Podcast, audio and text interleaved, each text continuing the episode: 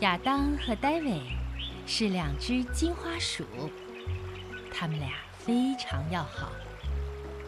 亚当呢住在小河的这边，戴维住在小河的那边。瞧，他们在小河上搭了一根大圆木头当桥。每天呀，他们都要穿过小桥互相拜访。一天，亚当在浇花，听见家里发出声响，他急忙冲到窗户跟前一看，啊，戴维正从盒子里往外拿核桃呢。这些核桃啊，可是亚当留着过冬吃的呀。太奇怪了，他为什么要拿我的核桃呢？亚当走过圆木桥。来到戴维的窗前，他看到戴维正给一位金花鼠小姐倒茶递核桃。哼，原来他有了新朋友，所以偷我的核桃送给那位小姐。亚当摆动着他毛茸茸的尾巴，生气地回家去了。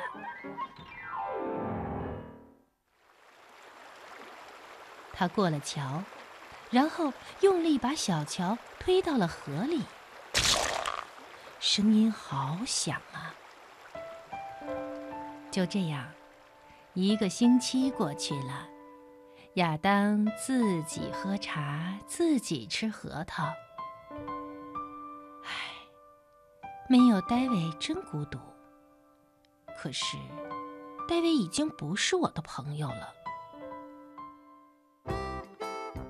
一天，亚当打算去城里办事，他找来了一个木匠，对他说：“请你在我的院子边上做一道围墙，并且把我的箱子上装一把锁。”木匠点点头说：“好嘞，我明白你想要什么，我可以帮助你。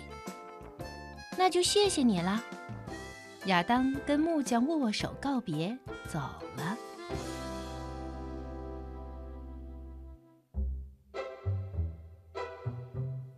过了半个月，亚当从城里回来了。